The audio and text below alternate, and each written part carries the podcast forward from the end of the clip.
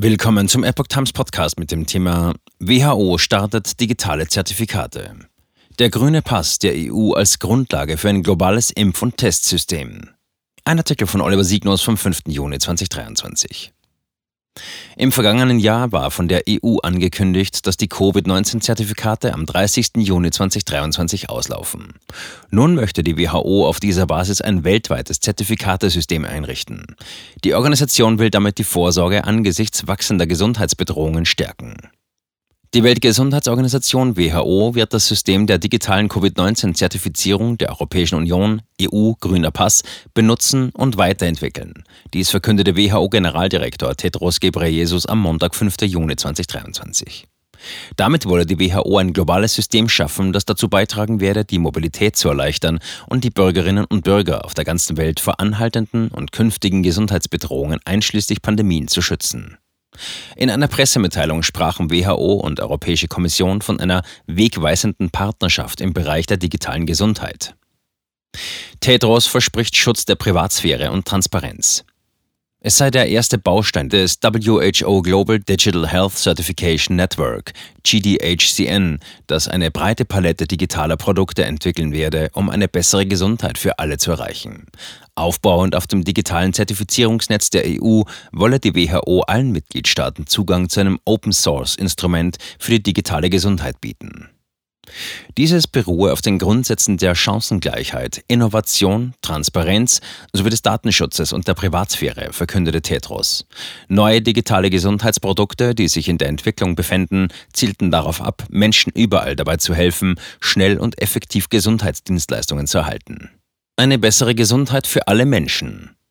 Die Initiative stützte sich auf die globale Gesundheitsstrategie der EU und die globale Strategie der WHO für digitale Gesundheit. Sie folgte auf die Vereinbarung zwischen EU-Kommissarin Stella Kyriakides und Tedros vom 30. November 2022 zur Verstärkung der strategischen Zusammenarbeit in globalen Gesundheitsfragen.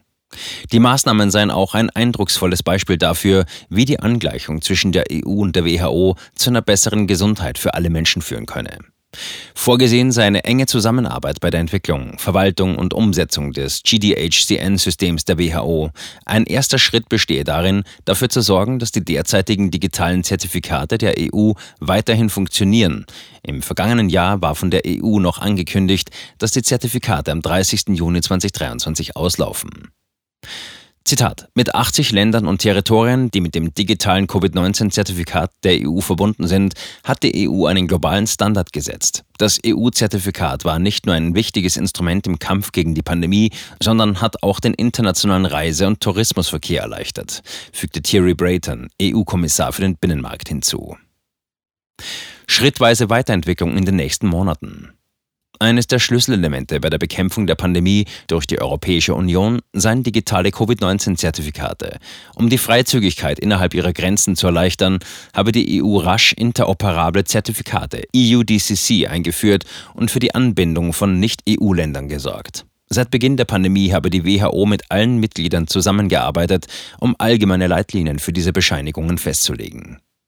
Um die globale Vorsorge angesichts wachsender Gesundheitsbedrohungen zu stärken, richtet die WHO zudem ein globales Netzwerk für digitale Gesundheitszertifizierungen ein, das auf den Grundlagen des DCC-Rahmens, der Grundsätze und der offenen Technologien der EU aufbaut. Mit dieser Zusammenarbeit werde die WHO diesen Prozess weltweit unter ihrer eigenen Struktur erleichtern. Ziel sei es, dass die Welt von der Konvergenz digitaler Zertifikate profitiere. Dazu gehöre die Festlegung von Standards und die Validierung digitaler Signaturen, um Betrug zu verhindern. Auch werde die WHO keinen Zugang zu den zugrunde liegenden personenbezogenen Daten haben, die weiterhin ausschließlich den Regierungen vorbehalten wären. Der erste Baustein dieses globalen Systems solle noch im Juni in Betrieb gehen. Eine schrittweise Entwicklung in den kommenden Monaten sei vorgesehen. Petition mit mehr als 500.000 Unterschriften. Die Verlängerung des Covid-Passes war schon im vergangenen Jahr auf Kritik in der Bevölkerung gestoßen. Per Online-Befragung holte die EU im Vorfeld der Verlängerung ein Stimmungsbild ein.